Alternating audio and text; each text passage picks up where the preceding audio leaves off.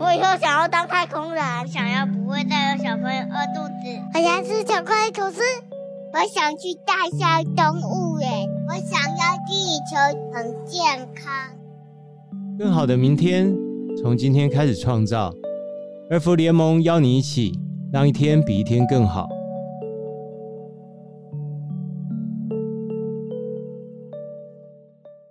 大家好，我是主持人卢建彰。欢迎回来儿福联盟的节目，一天比一天更好。在节目当中，一起来聊聊世界上有什么好事正在发生，你跟我又可以一起做些什么？那我们共创一个更友善的环境给孩子。各位听众朋友，你呷饱未？你吃饱了吗？这句耳熟能详的问候是生长在这座可爱小岛的我们一定听过的。尤其这个月份是中秋节，在和家人团圆的日子，肯定是一口柚子，一口月饼，再配一口烤肉，吃得饱饱饱饱饱饱饱饱饱的吧。但是，呃，除了有没有吃饱，食物美不美味，你关心过你吃进去的食物会提供哪些养分给身体吗？或是你吃的东西是不是也可以影响到地球的健康呢？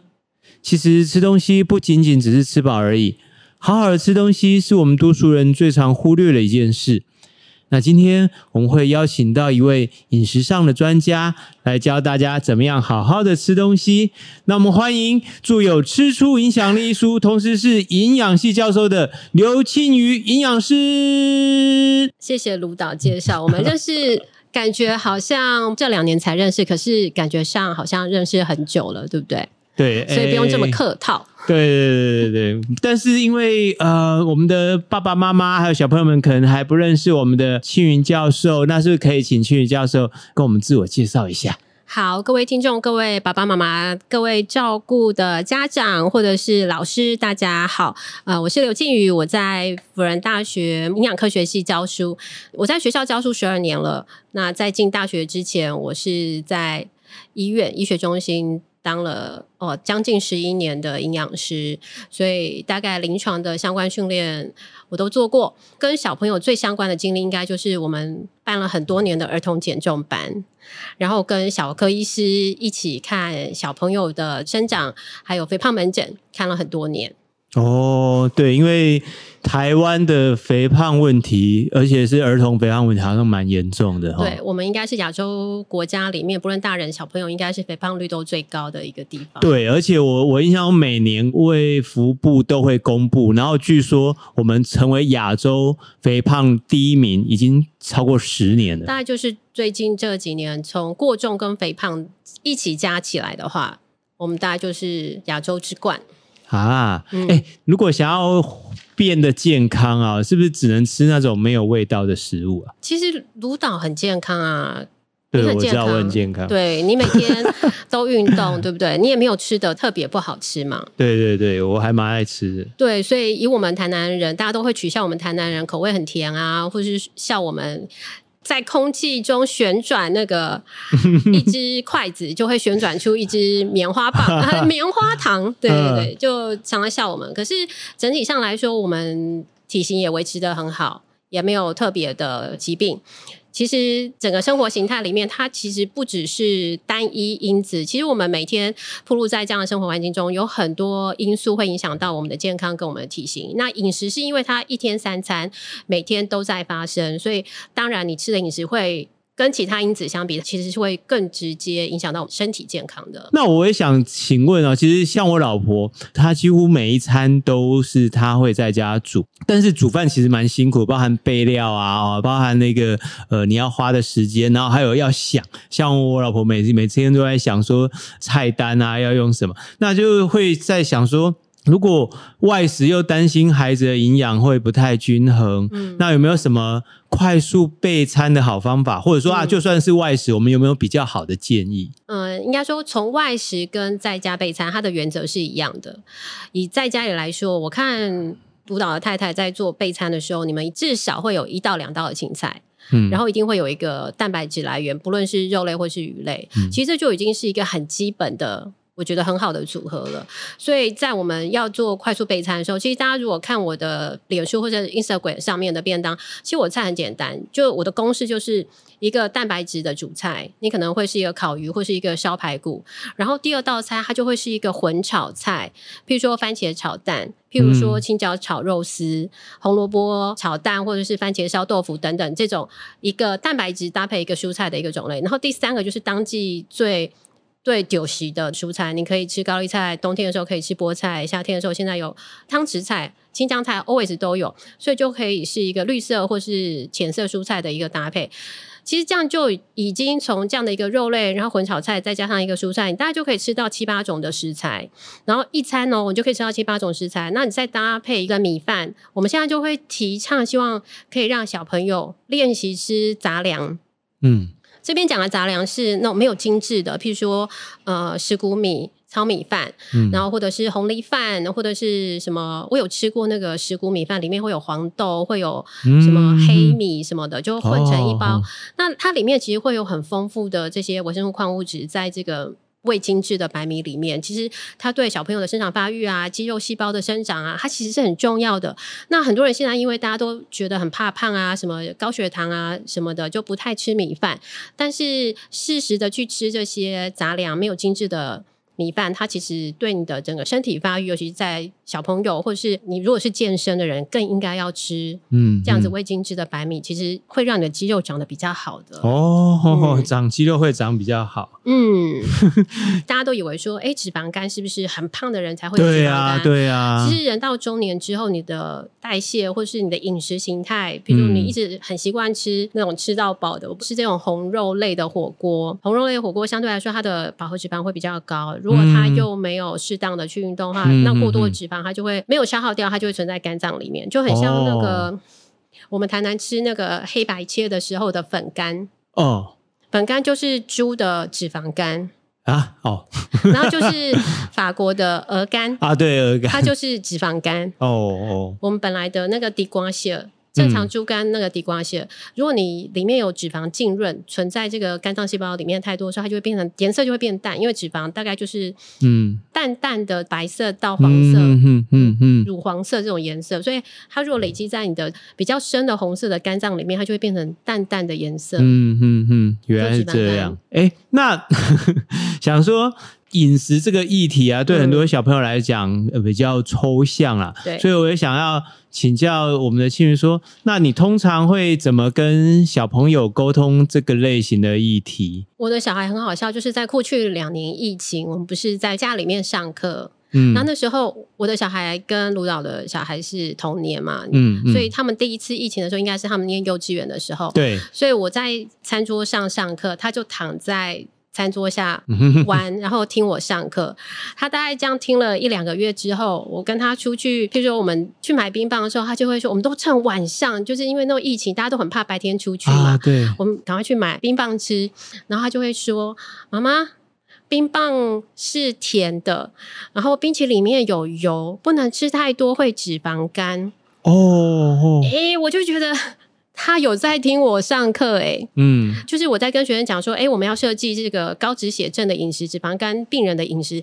我觉得他每天听耳濡目染，他其实就听进去了，然后就落实在他的生活饮食当中。像我们家就是出去演讲的时候，家长常常问我一件事情，一个问题让我觉得很苦恼，就是老师怎么处理小孩挑食的这个问题？嗯，通常就是父母的问题啊。就是父母的问题，或者是这个孩子在副食品的时候，他没有让他去尝试多元的食物。嗯，比如说他要让他知道，哎，菠菜的色味。胡萝卜特殊的甜味跟它的生味，嗯、就是每一种食材，或是白萝卜可能会有一点点辛辣的味道，嗯、但是它都是在食材里面特定的味道。那我们在说小朋友在吃副食品的时候，其实是不添加任何调味料的，嗯、所以他就可以吃到最原态的食物，所以他舌头就会变得很敏感。像我会煮咖喱，咖喱已经算是口味相对比较重的调味。嗯、理论上，正常我们在煮咖喱的时候，一定会先炒洋葱，炒洋葱之后炒红萝卜，然后依序再放进去。我有一天太忙。我忘记炒洋葱，我就直接放了红波下去炒，然后再炒肉啊，然后再加咖喱。那天小孩吃了一口，然后突然看着我说：“妈妈，你今天是不是没有放洋葱？好厉害哦！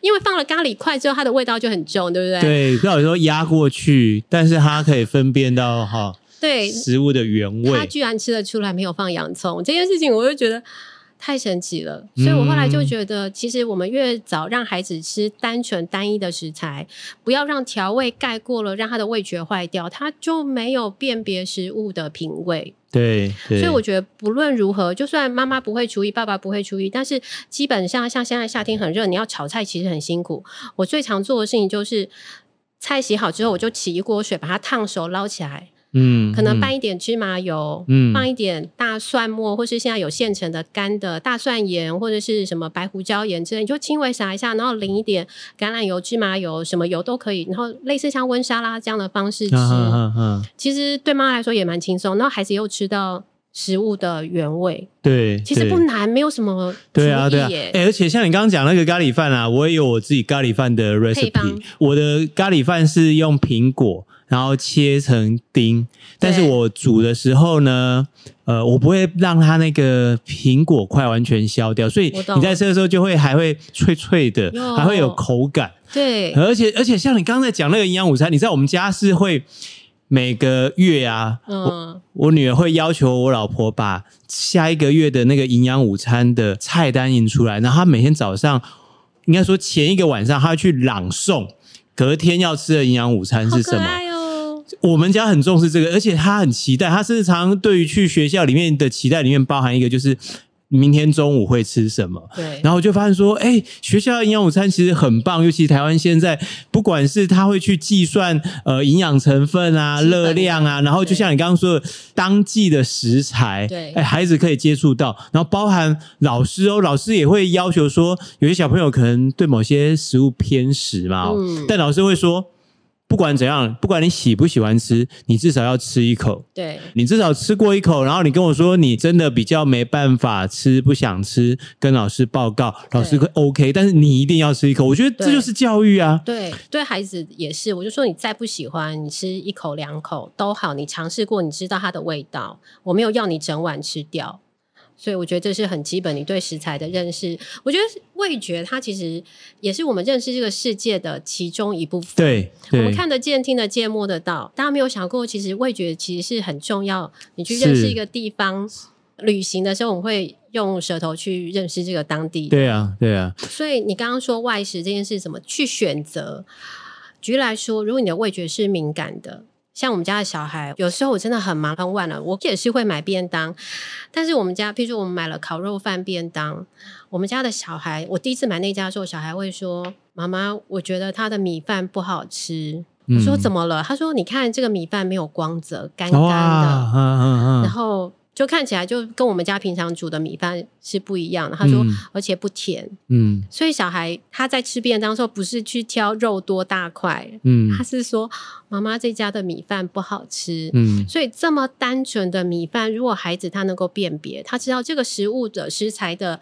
新不新鲜？因为通常像它比较没有光泽，嗯、吃起来比较干，它就是摆了比较久，嗯嗯嗯、就是摆了一阵子。那相对来说，它可能价格也会比较便宜，那就符合这种街边小吃的它的成本考量。嗯嗯、所以孩子就会从他的舌头里面，他就会知道说，我下次还要不要再去这家店？对对，你的品味就会帮你去做正确的选择。嗯，有有时候我觉得那个不单是好不好吃，那是安全。对，就是那跟你的健康是有直接关系的。我觉得像我们现代人，多数人食量并不大。对，就算一个单价差个几十元，我觉得那是可接受的。因为为什么啊？你去看医生，你挂号费都超过啊。对啊，甚至你你之后累积起来有更多其他巨大的疾病的时候，那你还是得不偿失。我觉得最重要的事情是要有意识的活啦。我觉得这才是真正重要的。很多人会问说：“哎，我会不会让小孩去吃什么？”喝奶茶、吃汉堡之类的、嗯、那种台式的早餐，我说当然还是会啊，嗯、但是你还是会有技巧。台式的三明治或是汉堡，它一定会抹一层白白的美奶滋油，有、哦、对，甜甜的那一种，对，对不对？哎、欸，我跟你说，其实我会跟他说，我不要抹那个、欸，哎，你少抹那个面包，大家可以减少掉一百到两百大卡，很多哎、欸，很多，你要跑步，很多哎、欸，我跑步五公里，嘿呀，哦。我被舔洗啊。可是那个东西它其实也不会塞牙缝，是，它不会让你饱，但是它就是一个调味很重的东西。所以其实你去那边看起来不是健康的餐厅，嗯、但是或者餐饮店，但是你还是可以找到一个相对健康的一个饮食形态。嗯，其实就生理上来说，我们后来也发现很多胖的孩子，对，独食。他可能自己一个人吃，哦、自己一个人吃饭。他可能自己吃，可能就是看电视。哦、那现在可能就是看手机。哦、小时候可能看漫画、看手机。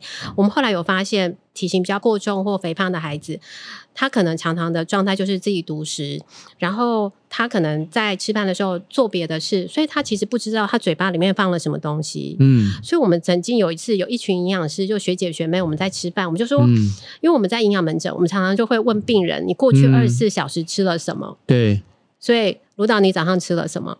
我早上吃两个豆皮寿司，然后一杯巴拿马的咖啡，很好，所以你会记得，对不对？对啊。可是我们后来发现，其实很多人不记得。然后问他早上吃什么，昨天晚上假的，昨天晚上吃什么，他不记得。所以我们曾经做过一个实验，就是我们现在一群营养师，我们大家讲好去吃 buffet，嗯，然后吃完 buffet 之后，这一盘吃完之后停下来，我们就一人拿一张白纸说写下来，你刚刚吃了什么东西啊？如果你没有停下来，对，仔细的看一下你吃什么，而且我们还会说你要知道，哎，你今天蔬菜吃了几叶，玉米吃了几汤匙之类的。你知道我有个技能叫人肉计算机吗？就是你跟我讲完那个所有的食物之后，我大概就可以估算出来你吃。哦，热量多少嘛？哦、对，所以那时候我们就会发现，很多人吃东西很快。他打开便当的时候，他其实没有在看他便当里面有什么东西。他电眼睛看荧幕或是做他的事情之后，他就咻咻咻就吃完。嗯，然后你接下来便当盖起来的时候，你问他说：“你刚刚吃了什么？”嗯嗯嗯，他其实说不出来。好恐怖哈！很恐怖，真的。我们在很多的那个门诊里面发现，大家最大的特征就是我们在压力架上。嗯，明明你吃进去喽，嗯，但是你没有察觉。对对对，这个这个事情我可以理解，可以想象。我老婆有一次从台南买了，她觉得非常好吃、非常珍贵的鱼册，然后呢，她就煮嘛。然后我我当然是吃饭比较快的那一个，因为我们拍片的人都是这样。是是是，然后很快吃完，然后我就舀了汤就喝，然后就吃。然后我老婆忽然停下来问卢燕说：“你有吃到鱼册吗？”卢燕说没有。然后我老婆说：“她也没有。”然后就问我说：“你吃几个？”我说：“诶，我不知道。”然后我老婆说：“她煮了八个，就我就把八个鱼册都吃掉了。”我那一刻其实真的很震撼，就是在那一瞬间，其实我就是僵尸嘛。我不知道我在吃什么嘛，然后我也没有去咀嚼，也没有去品味我老婆他们认为是很珍贵、得来不易的鱼册，然后我也没有吃到那个包鱼册的那个老板娘包到手都有点受伤，哦，对，那很辛苦，对对，然后我也没有吃到人家的苦心，我就是把它。就当一个东西丢进去了，我觉得那个就是浪费嘛。我记得你这件事 啊，你记得？我记得这件事情，我就 就要常常帮小孩把食物抢下来。我觉得爸爸是最大的掠食者。啊，对对对对对，我觉得是那个 那个心情，那个把吃饭当成类似工作，就把它赶快把它做完就好。我觉得那是很可惜的，所以妈妈要赶快把食物抢下来，夹到 小孩的盘子里面，说你赶快吃，不然等下没有。对对对，因为爸爸就会觉得这是他的工作，他的责任要把东西扫掉。对，所以其实是很，是其实爸爸们应该下次应该把这种精神放在打扫家里的地上，家里的灰尘你要全部都扫掉，但桌上的食物不用。对对对，好，我我我想要去追问，就是说，像大家都会讲说要永续饮食啊，低碳饮食，那这些其实都是可以让身体跟地球呃变得更健康的新形态的饮食方式。那我也想请问青云说，那你是怎么看待这样的议题？那对家庭来说，就像你说有意识的活着这件事情，你说从饮食上来讲，可能有一派的人会抗拒这件事情，是因为常常倡议永续饮食的人都是主张吃纯素的人，就觉得吃动物不道德，吃动物怎么样，所以他们就会讲很多的理由。可是我们持平来看好了，就从不同角度去 approach，他没有绝对的对错，但是从某个角度来说，诶，我们吃以植物为基础。我们在营养科学里面，我们说这叫 plant-based diet，就是以植物为基础的这样的一个饮食形态，它的确跟很多的疾病、慢性病的发生率，就是你以这样的饮食形态，你是比较不容易肥胖，比较不容易得慢性病、嗯、糖尿病、高血压等等这些。我们的确看到一个比较好的疾病关系，但是有的时候它还是相对来说会有点风险。譬如说，饮食当中食物有被限制的时候，你可能在某些的营养素的摄取上，可能就会有缺乏。嗯，比如说 B 十二，它在素食里面相对来说就比较少，所以像我们西昌有老师，他是做素食饮食的，他就会想办法在不同的食材里面去找到，哎，它的 B 十二是丰富的。嗯嗯，譬如说我们后来最近看到什么天贝啊，就是黄豆的发酵制品，或者是海苔，嗯，里面有 B 十二。可是对有一些人来说，他如果吃纯素的时候，临床上我们真的发现有一些长辈，他真的长期吃纯素的时候，他的。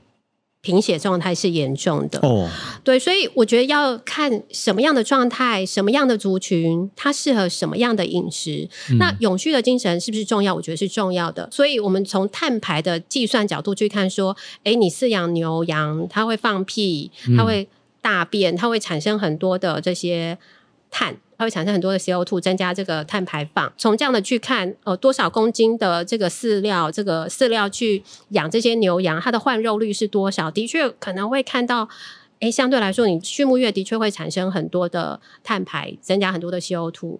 嗯。好，所以从环境的碳排例子来看，的确是看到这件事情。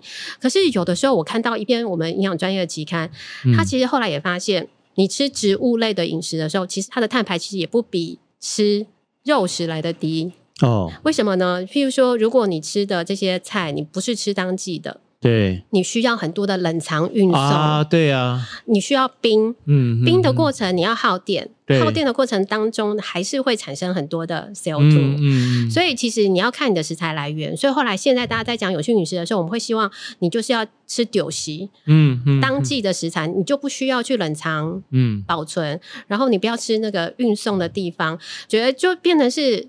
有没有办法在这个生活的过程当中，你可以减少吃这个碳足迹很高的食物？嗯嗯，嗯，你可以减少频率，因为不是每个人每天都可以有办法去法国餐厅吃很厉害的食材。嗯，你每天的生活还是就是以你就近可以买到的食材，嗯，当季的食材，它是最便宜的。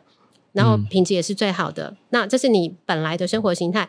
那你偶尔在节庆的时候，或是某些状态，你想要犒赏自己的时候，你当然可以吃一些比较奢华一点，它的碳排放可能是比较高的，嗯，可是它又在你的人生当中可以给你很好的回忆的这样的一个食材。嗯，我会用这样的角度去看这件事情，我不会很特别纠结说你吃肉你就不对，啊，或是你就不永续，你就不环保。嗯嗯嗯，我我觉得其实跟多数事情一样，没有。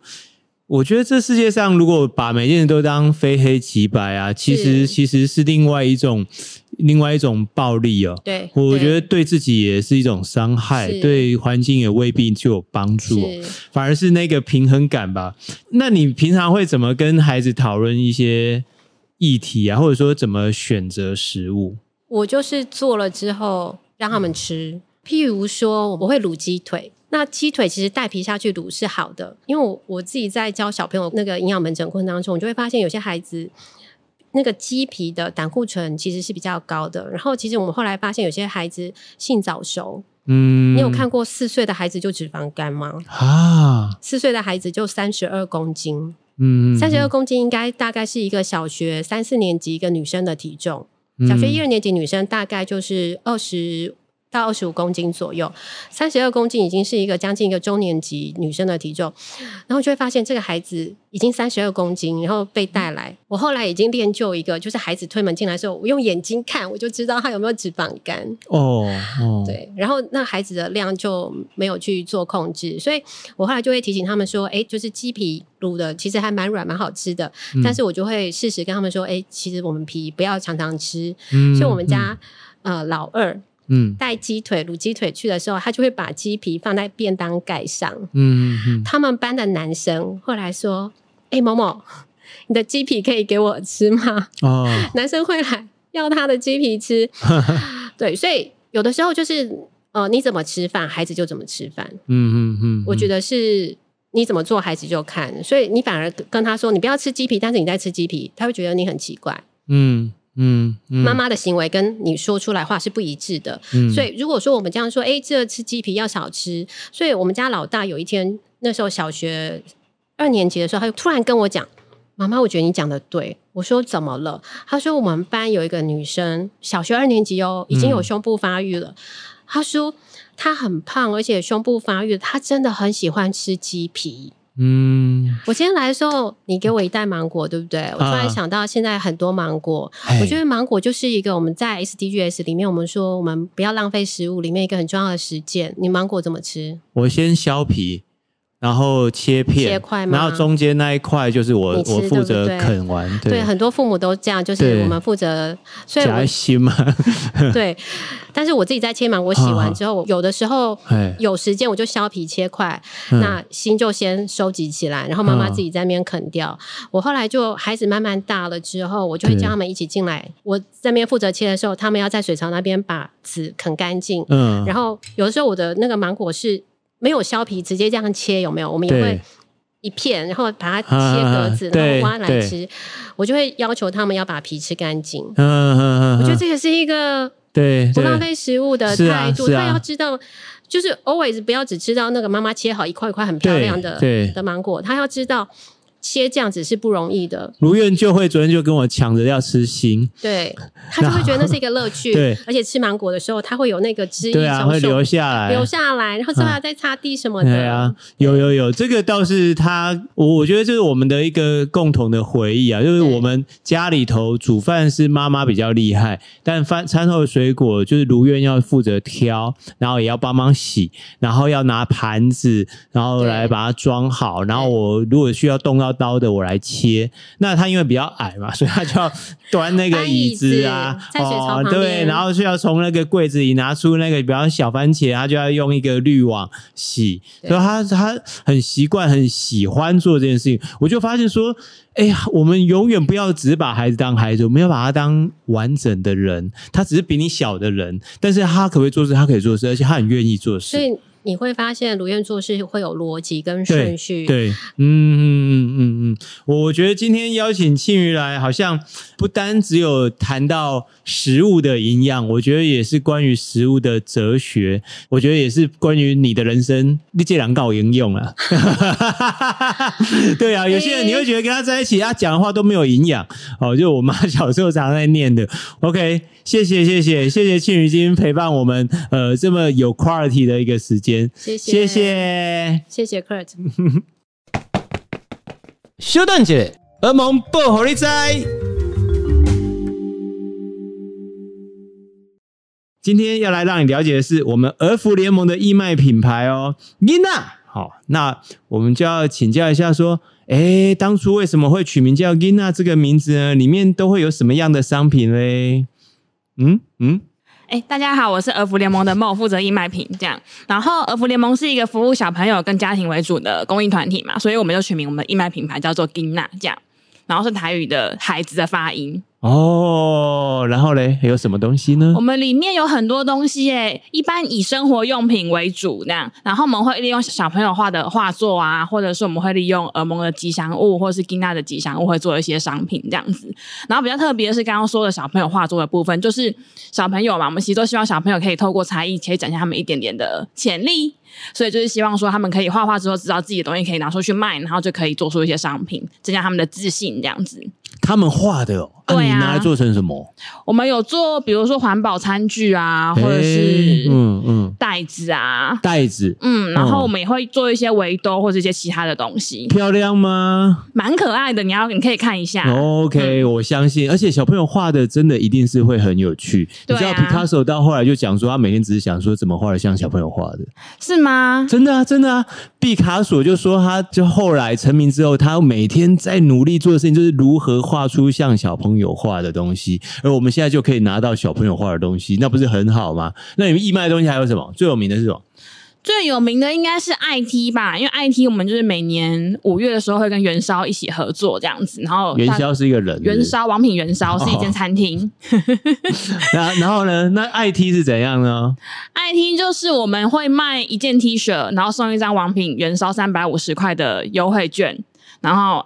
T 恤三百四十九块，所以等于买一送一，所以就是蛮划算的这样。哦，就是可以去吃烧肉，然后可以穿飘飘这样子。对啊，然后可以穿亲子服。IT 其实帮我们找到很多的工作伙伴，比如我同事就是因为。他的朋友就他买 IT，然后他进而认识儿盟，然后结果后来认同我们理念之后，他才进来工作。其实义卖品除了募款之外，对我们而言还有一个很重要的任务，就是我们希望可以透过商品讲述更多的理念。比如说，我们可能会制作环保商品，那你可能会觉得说，为什么一个关注孩子的组织为什么要做环保商品？那其实我们就是透过要好的环境，孩子才能够继续生存在这个社会这样子。所以，我们其实透过义卖品不止募款，其实我们讲述更多的理念，这对我们来说也是非常的重要的。就是希望大家接下来可以支持我们的义卖品哦。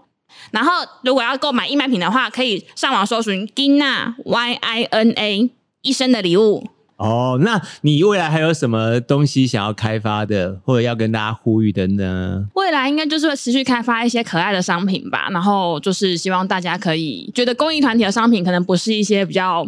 没有质感的东西，我们希望做出来都很有质感，然后大家可以爱用。然后因为近期刚中秋节刚过嘛，我们其实也有跟猫咪也疯狂公益协会合作一款中秋礼盒，也是用我们孩子的元素，然后就一起。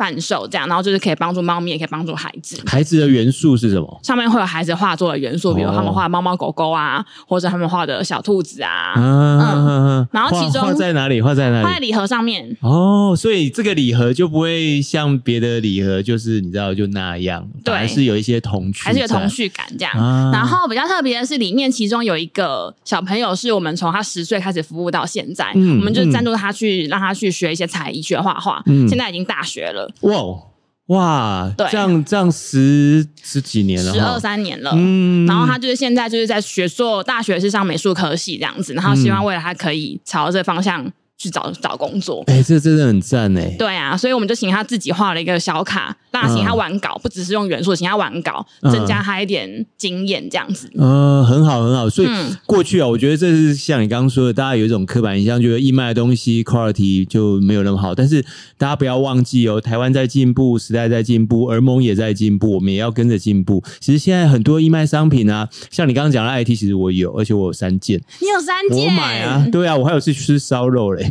哇，对啊，我的意思说，其实真的有很多东西是你本来就会用到的，你当用则用嘛。但是如果可以的话，当你要用它，譬如说啊，你中秋节要送礼，你本来就要送，那你为什么不选择一个呃更有社会意义的品牌，譬如儿蒙哦？那你送礼的对象，他不只得到那一个饼本身，他还得到一些好的。福气啊，运气啊，最重要的事情是说，你知道说，哎，当你在吃这个东西的时候，其实你知道某个人因为你，某个家庭因为你也被帮助了。我觉得那是很美的一件事情，那会让你的心意更被听见、更看见。嗯，对啊，像最近我们也有出就是公益的年历，我们在每年大概九月开始会出年历。年历，你看这多好啊！你每天看今天是几月几号的时候，你就知道说，哎。我其实是参与在一个好的事情、好的世界里头，每天都很好，按你就后悔，对吧？嗯，对啊，就蛮多企业会过来跟我们订说，他想要订年历，然后上面可以看到他们的名字啊，所以就是企业送礼很好用，然后自己想要使用，其实也蛮适合的这样子。对，而且各位企业的，我觉得决策者哦，永远不要忘记一件事情，就是。我们现在所有的消费者啊，他们在购买商品的时候，其实真的都在看这个企业参与世界多少，而不单是说啊东西多便宜啊啊品质好不好？因为现在大家都进入同质化的时代了，所以如果可以的话，我反而会觉得像刚刚聊到说，诶，你可以跟儿盟，我觉得某种程度也是一种联名啊。然后你你这年龄你可以送给你的客户，送给你的消费者。最重要的事情是。你会不太一样，人们会知道说你有在参与我们的社会，你有在为我们的世界尽一份力。那人们在下一次有需要的时候，就有更有机会选择你的这个品牌。我觉得这是现在不要不要说我没跟你讲，这是我们现在所有广告公司、公关公司、所有在做品牌建构的人都在做的事情。那我今天没有收你一百万的顾问费，我偷偷告诉你，只要你跟儿盟站在一起，大概不会坏到哪里去。是这样吗？谢谢，谢谢 好哦，那谢谢我们的伙伴，我们下次见。谢谢大家，就欢迎大家来看看我们的年历，然后年底的时候我们也会推出新年礼盒哦。好哟。还有话题。我是吉胖喵，我今年十岁。我发现每次我要出门的时候，早餐都吃不完，为什么会这样呢？哦，投稿的问题是极胖喵。其实我们在吃东西的时候，随着食物的进入，胃会慢慢的膨胀起来，这时候我们的血糖也会跟着慢慢上升。当胃胀大到不能再变大时，胃就会跟大脑说：“我吃饱了，我吃不下，吃不完了。”小朋友可以观察自己的肚子是不是吃饱后会突突的哦。肚子突突的，发出饱足感讯号的机制，可以帮助我们不要摄取太多的食物，而准时吃饭，吃刚刚好的分量也是很重要的事情哦。爸爸妈妈平时也可以多观察孩子的食量，在备餐的时候准备刚刚好的分量，外食的时候点孩子可以吃完的分量。我们就可以一起为减少食物的浪费做一点努力。还有啊，我也想问问极胖喵，就是你每天早上在吃早餐的时候啊，你跟爸爸妈妈是有没有什么特别的互动的方式？像我通常就会问我女儿说：“那你昨天有没有做好梦啊？你梦到什么？还有今天会有什么有趣的事情要去做呢？”啊，我觉得极胖喵。可以试着跟爸爸妈妈讨论，呃，也许早餐不一定要只是匆匆忙忙的，也许有时候早点起床十分钟，你们就能拥有非常好一个早餐，而那会让整天都变得很美好起来。嗯，一起来行动吧！我们现在的选择将会使世界的未来有改变。那我们下一集再见，拜拜。